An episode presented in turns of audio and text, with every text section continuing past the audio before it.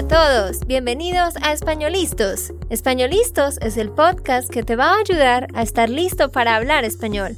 Españolistos te prepara para hablar español en cualquier lugar, a cualquier hora y en cualquier situación. ¿Recuerdas todos esos momentos en los que no supiste qué decir? ¿Esos momentos en los que no pudiste mantener una conversación? Pues tranquilo, Españolistos es la herramienta que estabas buscando para mejorar tu español. Dile adiós a todos esos momentos incómodos. Entonces, empecemos. ¿Estamos listos? Yo soy Andrea, de Santander, Colombia. Y yo soy Nate, de Texas, Estados Unidos. Hola queridos, bienvenidos una vez más a otro episodio. Espero que estén muy bien. Tú que me escuchas, espero que estés teniendo un lindo día y adivina qué, hoy tenemos preparado algo muy especial y muy diferente a lo que normalmente tratamos en este podcast. Hemos invitado a uno de nuestros estudiantes quien tiene un trabajo muy interesante y que es poco común. Un trabajo del que quizás no escuchamos mucho a nuestro alrededor, pero que es una labor muy bonita y muy, muy importante. Así que hemos invitado a Matthew de Canadá para que nos cuente todo sobre lo que él hace. Bienvenido, Matthew. Eh, gracias por recibirme. ¿En dónde estás? Vivo en Vancouver, en Canadá. Explica a la audiencia Audiencia. Audiencia. Audiencia. Audiencia. Ajá. Ok, listo. Un poco sobre ti y, tu vida, qué haces hoy en día y explícanos un poco sobre usted. Soy médico aquí en Canadá y tengo una especialización ah, poco común, como dijo Andrea. Soy médico de cuidados paliativos y para algunos esto no significa mucho, Tal vez nunca han escuchado esta, esta palabra antes, pero para muchos la gente cree que soy médico de la muerte, a menos de que hayan tenido contacto con esta especialidad. Es algo un poco oscuro que causa mucho miedo ah, en los corazones de, la, de las personas. en mi especialidad, cuidamos a los pacientes que tienen enfermedades terminales. Eso significa que se van a morir tarde o temprano por su enfermedad y la mayoría tienen cáncer avanzado que ya no se puede curar. Muchos tienen enfermedades de sus órganos vitales como falla cardíaco, enfermedades de los pulmones, ah, enfermedades del hígado como la cirrosis y también enfermedades renales en las cuales los pacientes hacen la diálisis y también enfermedades neurológicas como la demencia, Parkinson's, la esclerosis múltiple.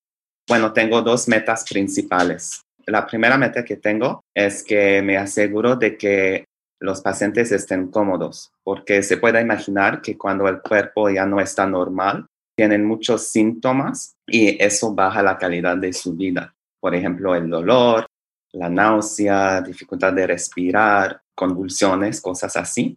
Y los médicos que tratan a esos pacientes para alargar sus vidas no tienen bastante tiempo para tratar todos esos síntomas. Y yo cuando mm. veo a un paciente, me toma por lo menos dos horas la primera vez revisar sus archivos y conocer al paciente y repasar todos sus síntomas y crear un plan para tratar sus síntomas. Así que los pacientes me ven como un apoyo adicional. Tienen su médico normal ah, para alargar la vida y su médico de cuidados paliativos para que estén más cómodos. Y mi segunda meta es ayudar a esos pacientes a tomar decisiones médicas muy difíciles, porque muchos de mis pacientes tienen realidades médicas muy únicas y necesitan a alguien para ayudar con su toma de decisión. Por ejemplo, como algo muy común es un paciente con un cáncer avanzado que ya no se puede curar, que necesita decidir si quiere o no la quimioterapia, mm.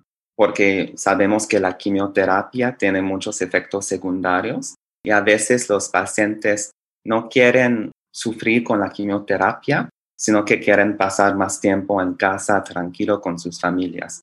La verdad es que yo no veo mi trabajo como médico de la muerte, mm. sino como un médico de la vida.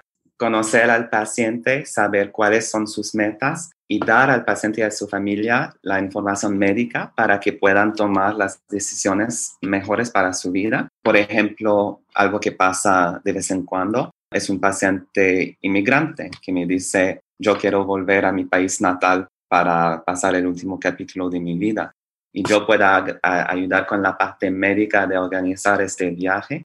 Por mm. ejemplo, las pastillas contra el dolor para que el viaje esté más cómodo, organizar el oxígeno en el avión, cosas así. Ejemplos es algo un poco más sencillo, como un paciente que quiere jugar con sus nietos, pero tiene demasiado dolor y no puede hacerlo. Así que yo puedo arreglar sus medicamentos para que pueda jugar con sus nietos y disfrutar de su tiempo vivo. ¡Wow! ¡Qué interesante! Dios mío, de verdad que esto es más de lo que yo imaginé. Porque obvio, Matthew nos dio una idea general de lo que él hace, pero de verdad que es algo muy interesante lo que tú haces. Entonces, eres médico de cuidados paliativos, ¿correcto? Sí. Lo cual para mí fue un término nuevo. Yo no sabía sobre esto, ni siquiera, pues nunca lo había pensado.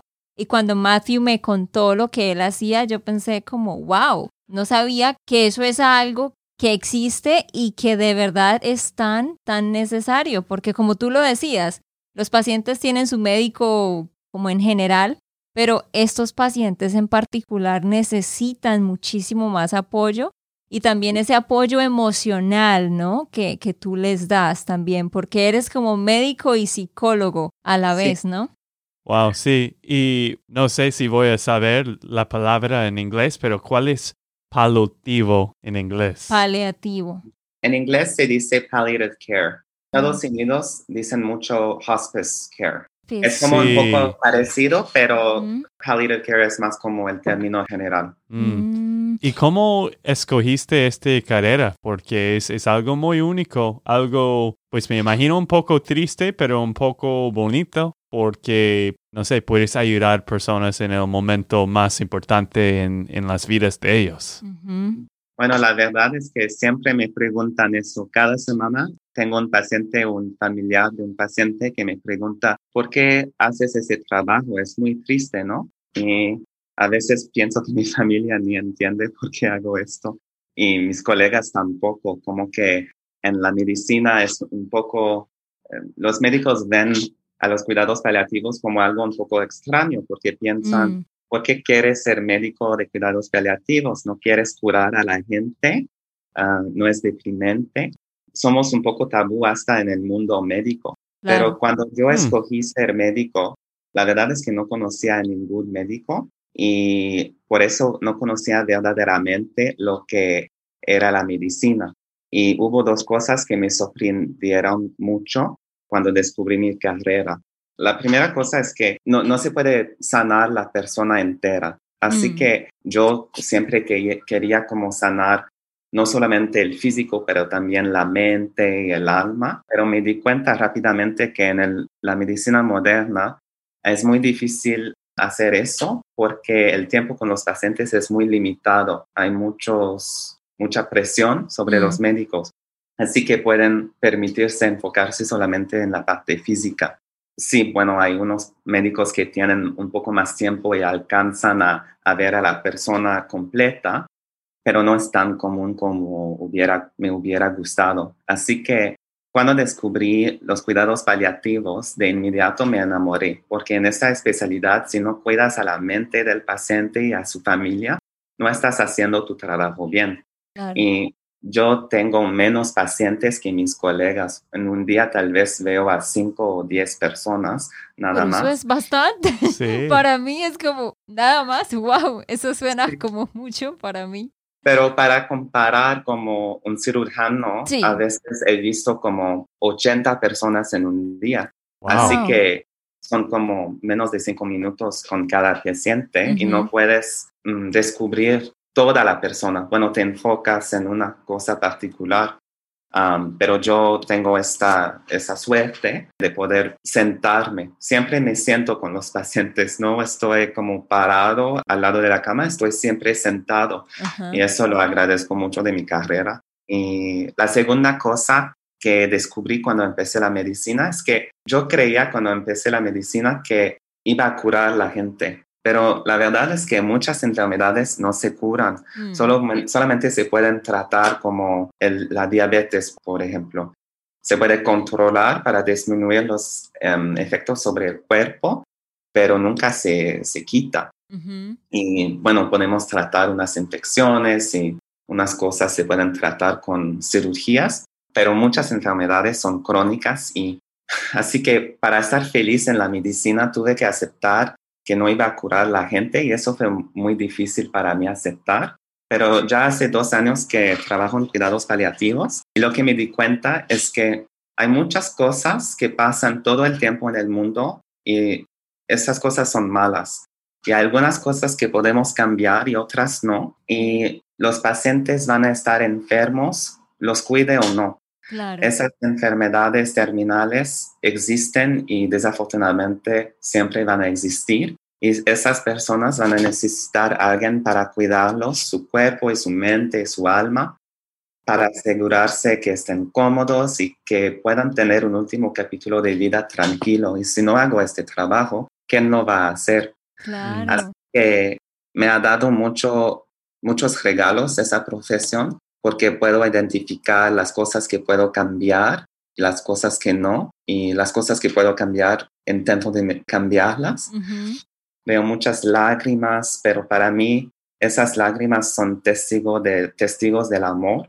Y sin el amor no, hay, no habría luto. Así que la verdad es que soy muy suertudo de poder compartir esos momentos muy vulnerables con los pacientes y sus familias soy el testigo de un amor increíble. Veo cosas bellísimas, la verdad, y la mitad de mi trabajo es solamente estar presente y ser testigo del sufrimiento de mi paciente. Y me di cuenta que es la única cosa que los pacientes quieren. Quieren que alguien los vea verdaderamente, como la presencia de un médico que, que está 100% con, con, con ellos. Qué bonito, ¿no? Qué bonita labor. Mientras tú estabas diciendo todo esto, me ponía a pensar en de verdad cómo debe ser eso para estas personas y para, para las familias. En lo personal, como tú ya sabes y ustedes que nos escuchan saben, mi abuela murió el 16 de mayo, tristemente, que en paz descanse. Yo no pude estar ahí, pero pues para mi mamá, mis tíos, eso fue algo, algo terrible, ¿sí? Y lo triste es que para ella todo pasó tan rápido, fue, no fue algo de una enfermedad terminal, sino fue en el lapso de cinco días y se fue. Pero yo me pongo a pensar en qué diferente hubiera sido si al menos en esos cinco días mi familia hubiera tenido más apoyo, porque hasta donde yo sé, ese servicio, y me imagino que si lo hay en Colombia, en Latinoamérica, lo debe haber, pero, pero no sé qué tan limitado sea, pero sí, o sea, el ver a una persona enferma y saber que se va a morir debe ser algo tremendo. Yo no me imagino eso y la verdad que tú debes ser alguien muy fuerte para poder como tú dices, conllevar todo eso, pero qué bonito escuchar lo que tú dices, que es una muestra de amor y como que te llena también ver como ese amor en su máxima expresión, qué, qué bonito. Pero dinos, Matthew, ¿cómo es un día promedio en tu trabajo? O sea, en un día normal, descríbenos un día general, cómo, cómo transcurre tu día. Bueno, un médico de cuidados paliativos puede trabajar en muchos lugares. Personalmente yo trabajo en el hospital y tengo pacientes a mi cargo y también hago consultas para pacientes de otros médicos. Y para mí es muy interesante en el hospital porque hay tantas opciones de tratamiento y yo puedo ayudar a los pacientes a escoger si o no quieren unos tratamientos. Pero también los médicos de cuidados paliativos trabajan bueno, pueden hacer visitas a domicilio en las mm. casas de las personas muy débiles que no pueden salir de su casa para ir a una, clínica. No hago eso porque no tengo carro, pero también hay clínicas donde las personas tal vez menos avanzadas con, por ejemplo, un cáncer y dolor pueden ir a la clínica a ver un médico de cuidados paliativos. Y el último lugar donde podemos trabajar es, se llama un hospicio. Y mm. eso no sé si hay en, en Colombia, pero un hospicio es como una casa con enfermeras todo el tiempo, un, un, médico que viene casi todos los días a visitar a los pacientes cada día. Sí tenemos, sí tenemos esos lugares. Es como un lugar donde reciben medicamentos contra el dolor para estar cómodo. Y es un poco diferente del hospital en el sentido de que en un hospital se puede dar tratamientos para alargar la vida, pero en un hospicio eso no puede ser. Es como una, una casa para la gente con una, enfermedad terminal que ha aceptado que se va a morir de esa enfermedad y que ya no quieren tratamientos para alargar su vida. Así que aceptan como ah. la muerte natural, cómoda, tranquila, sin intravenosa, sin pruebas de sangre o radiografías, oh, no hay antibióticos, solo es como un lugar calmado, más calmado que el hospital, donde pueden estar con sus familias hasta el final. Esperar cuando llegue la muerte, como, como decimos en, en Colombia, cuando la muerte les llegue. ¿Cómo se dice? Mi sentido pésame. Ajá, mi sentido pésame. por, tu, por, tu, abuela, qué, qué triste que pasó así.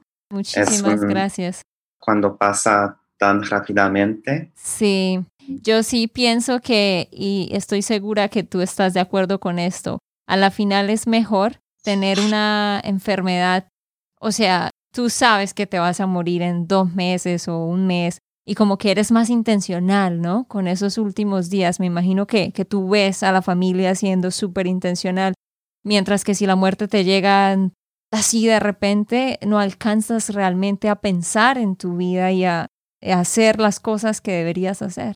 Sí, es, creo que es algo muy personal, pero para mí mi opinión es que todos se van a morir y tener una enfermedad progresiva donde tienes este tiempo para planear y yo le llamo como el trabajo de cerrar su vida, mm. de hacer esas cosas. Eso es como un regalo de cierta, manera. De cierta manera. Sí. Y normalmente, pues, yo sé, bueno, una diferencia muy grande de la cultura en Estados Unidos y la cultura en, en Colombia es que la familia de Andrea es muy, muy cercano.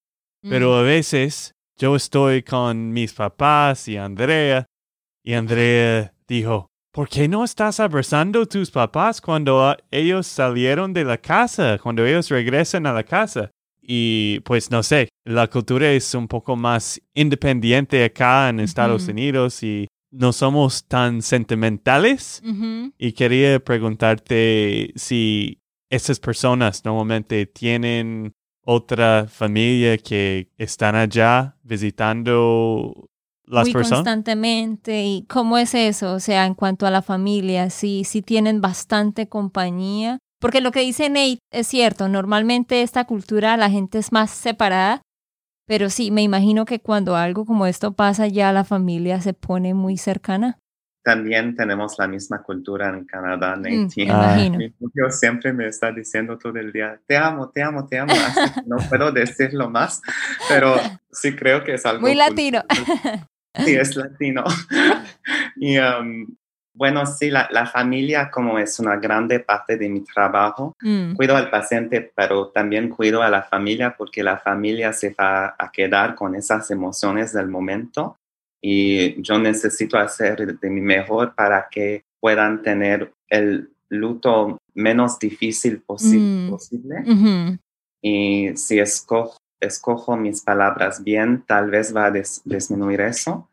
Pero de hecho, ha sido muy, muy, muy difícil con la pandemia porque hay restricciones de visitas en los hospitales y la gente está tomando decisiones diferentes por lo de las visitas. No quieren ir al hospicio o al hospital porque no pueden estar con sus familias tanto. Así que hay muchas personas que han regresado a la casa, a su casa, ah, pero que yo creo en tiempos normales no habrían hecho eso. Entiendo. Yo ni siquiera pensé en ese factor del COVID. Claro. Sí, eso es más difícil. Me imagino que ha sido súper complicado, ¿no? Porque las visitas, como dices, y todo, es difícil. Además, con familiares que no viven en el mismo país hmm. y que necesitan venir y hacer la cuarentena hmm. y si pueden venir al hospital a ver el paciente. Muy complicado, mucho trabajo adicional. Me imagino, yo ni siquiera pensé en eso, pero me imagino que eso ha, ha complicado las cosas. Y bueno, otra pregunta que te queremos hacer, ¿de qué parte de tu trabajo estás más orgulloso? La verdad es que estoy orgulloso de muchas partes de mi trabajo, pero la cosa que estoy más orgulloso es que ahora mi español es bastante bueno para poder hablar con pacientes eh, hispanohablantes en su idioma natal en el hospital. ¿Tienes varios pacientes hispanohablantes? A veces pasa, no cada día, ¿cierto? Pero he tenido algunos y antes tenía miedo de hablar español con ellos porque me decía, no me van a entender o tal vez no voy a entender sus respuestas pero ahora con mi curso de parceros siento que mi español ha mejorado mucho y puedo comunicar la información médica con ellos. Mejor que hay como un familiar que habla también inglés si no sé cómo decir alguna cosa para asegurarme de que estoy comunicando bien, pero ha sido muy, muy lindo porque los pacientes son muy agradecidos de poder finalmente hablar con un médico en español porque es algo muy ansioso para ellos hablar con un médico en inglés o con un traductor cuando están tan, tan enfermos. Ha sido muy lindo eso. Me imagino, no, es que me pongo a pensar, a mí me pasa todavía. Yo he estado aquí en Estados Unidos hace cinco años, pero siempre me voy a sentir mucho más cómoda hablando mi idioma. Y cuando voy al médico, yo quisiera poder hablar en español, aunque mi inglés es bueno y puedo hablar en inglés. No sé, cuando voy al doctor, a los ojos, es que quiero poder hablar mi idioma. Es otro nivel de intimidad. Y esas personas en esa situación, qué bonito lo que tú dices, que puedan tener esa conexión con el médico. Y sí, yo, yo siempre estoy diciendo a, los demás, porque André es completamente diferente en inglés que en español. Ella tiene tanta energía y tanto entusiasmo en español, pero está todavía un poco tímida en inglés. Y, y, sí, no, no es tan extrovertida como, como normal. Sí, esto es una nota extra para este episodio. Es un hecho de mí mi personalidad en inglés es diferente, pero me he dado cuenta que eso le pasa a muchas personas porque es sencillamente natural. Tú te vas a sentir completamente cómodo y eres completamente tú en tu propio idioma. Y luego estoy hablando en inglés con personas en una cultura diferente, tengo que acomodarme a cómo son ellos, etc. Eso solo para decir que sí, debes sentirte muy orgulloso de que hayas querido aprender español porque no sabes lo que eso significa de verdad para, para los pacientes. Qué, qué bonito. Sí, creo que es la verdad porque muchos pacientes que hablan inglés de manera nativa se olvidan de la mitad de las cosas que les digo cuando los veo. Así que si ni entienden el idioma perfectamente y están ansiosos, la información se va a quitar muy rápidamente. Claro que Así que estoy de acuerdo. Y y yo también cuando hablo español soy una persona diferente. Y mi novio también me está haciendo señales que cuando habla inglés también es un poco diferente. Sí, no, sí, es, es verdad. Yo siempre he notado que, bueno, tengo muy buenos momentos en español viajando y pasando tiempo en Colombia y otros países Latinoamérica. Pero en inglés, mi vida fue un contador en un computador trabajando un poco más serio y aburrido. Así que es, es diferente las vidas. O sea, en pocas palabras, el inglés es aburrido y el español es divertido. Estoy tratando de mezclar los dos un poco, pero... Mentira, nadie se ofenda, nadie se ofenda. Bueno, yo tengo una, una pregunta que estaba pensando en ese tiempo. Es, ¿qué se arrepienta esas personas en los últimos meses o, qué consejos tienen estas personas que, que, solo tienen como dos meses para vivir o tres meses, cualquiera? ¿Qué son las cosas que ellos dicen a ti? Pero espera, amor, perdón, Matthew, antes de que respondas, una corrección a tu pregunta, Nate. Al principio debías decir de qué se arrepienten ah, estas de personas. Qué se like, what do they regret? ¿De qué se arrepienten? Y sí, ¿qué, qué dicen ellos? ¿Qué podemos aprender nosotros de, de las cosas que ellos analizan y piensan en estos últimos momentos de su vida? Es una pregunta muy difícil que contestar porque, bueno, muchos de mis pacientes están muy, muy cercanos a la muerte, están en coma, así que no están hablando, pero lo que diría es que nunca me han dicho, me hubiera gustado trabajar más en mi vida. Eso nunca pasa. Mm. La gente siempre se enfocan en su último capítulo de vida en sus seres queridos Mm. y cómo sus decisiones afectan a las personas alrededor y cómo pueden reconectar con sus familias o tal vez personas que no hablan tantos con ellos. Y bueno, lo que he aprendido trabajando con esas personas es que nada es prometido en nuestras vidas. Un día, como, como dijiste, Andrea, un día puedes estar muy, muy sano y la semana siguiente estar muy, muy enfermo en un lugar muy diferente. Así que como el- la lección que me han aprendido mis pacientes, todos los pacientes que he conocido, mi novio me está haciendo una corrección, pero no sé cuál. La lección que me han enseñado. Para los que, bueno, a- nadie está viendo esta entrevista en este momento, pero el novio está viendo él en el, en el ¿cómo se dice? En el lado, en el lado. Está en el lado poniendo atención a los errores de Matthew, porque el novio de Matthew es latino y él le ayuda con su español. Entonces lo está corrigiendo. Está haciendo señales muy grandes. Pero bueno, La lección que me han enseñado. bueno, el mejor momento de nuestras vidas es el día de hoy. Sí. Y no sabemos qué va a pasar mañana, en un mes, en un año. Así que necesitamos aprovechar de todo y la verdad es que eso ha cambiado mi vida porque Claro. he visto mi, mi familia el mes pasado Mm. por primera vez desde el- que la pandemia em- em, Empezó. em- y fue como algo mágico para mí porque ahora siento todavía más viva. Claro. Y bueno, no, no es una buena con- eh, respuesta a tu pregunta porque no son arrepen- arrepentimientos. Arrepentimientos, regrets. No sé si hay otra palabra para eso, pero sí, regrets. Entiendo lo que quieres decir. Son como lecciones de vida. Te han dado lecciones. Básicamente me imagino lo que tú dijiste. O sea, tal vez la gente se arrepiente de que trabajó mucho y no gastó mucho tiempo con su familia o se enfocó en otras cosas y ahora dicen, no, lo más importante ahora no es el dinero, no es mi trabajo, no es mi título, no es mi casa, es el tiempo con mi familia.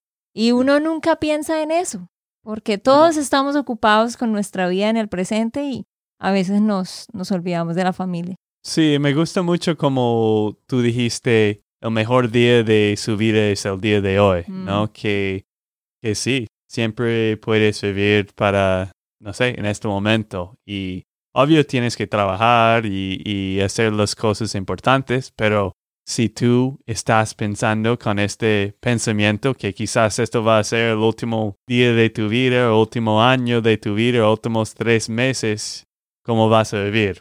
¿Qué vas a decir a tu familia, tus Antes papás? ponía mucha atención en cosas que de verdad no tienen importancia Mm, y ahora sé cuáles cosas son de importancia real en mi vida. Y eso es como también el rol de la muerte, porque cuando la familia ve a alguien que se está muriendo, es como un recordatorio. Mm. Ah, esto es parte de la vida. sí. Yo necesito como evaluar mi vida y qué estoy haciendo. Y bueno, la, la muerte nunca es fácil, de Claro. verdad, pero también es algo necesario en la vida y es algo que nos va a pasar a todos, pero podemos aprovechar. Estamos vivos. Sí, Muchísimas gracias, Matthew. Me has puesto a pensar mucho, en serio. Y yo sé que a todos los que estamos escuchando, tú que nos escuchas, vamos a mandar un, un email sobre esto. Dinos qué piensas, dinos qué reflexión aprendes de esto, dinos si habías escuchado sobre los médicos de cuidados paliativos y todo. Pero gracias, Matthew, porque de verdad que siento que esto nos pone a pensar y lo que tú dices es, es muy cierto. Es, es algo triste, pero hay algo bueno en todo y lo bueno en eso es eso, que constantemente te va a recordar qué es realmente lo importante en la vida. Claro, y solo quería decir algo sobre algo que dijiste antes. Sí, en, en Latinoamérica he leído un poco sobre el tema y no existen mucho los cuidados, no existen mucho los cuidados mm. paliativos y muchos pacientes hispanohablantes no tienen ni idea de qué, de qué hago. Es un poco chistoso porque cuando conozco a la familia de mis amigos, todos me dicen, pero ¿qué haces? Como estás con ellos cuando mueren, no, no, entiendo ni qué haces. Claro. Y cierto, existe en unos países como en Colombia sí existe, pero no hay muchos servicios, me imagino, porque es muy caro y cuesta mucho al sistema. Pero de veras es la, la razón que empecé a estudiar español, porque quería hablar bastante bien para poder un día ir a Colombia o a México o a cualquier país para compartir mis conocimientos con los médicos allá. Gracias por recibirme. Con mucho gusto. Y por favor, recuerda, tú puedes ir y descargar la transcripción de este episodio. Solo ve a espanolistos.com y ahí puedes descargarla. Ok, esto fue todo por el episodio de hoy. Esperamos que les haya gustado y que hayan aprendido. Y recuerda, si sientes que estás listo para aprender español, solo da un clic en Español Listos. No olvides dejar tus comentarios de lo que te gustó y los temas que quieres que tratemos. Suscríbete y déjanos tus reseñas. Españolistas les dice chao chao y, hasta, la próxima.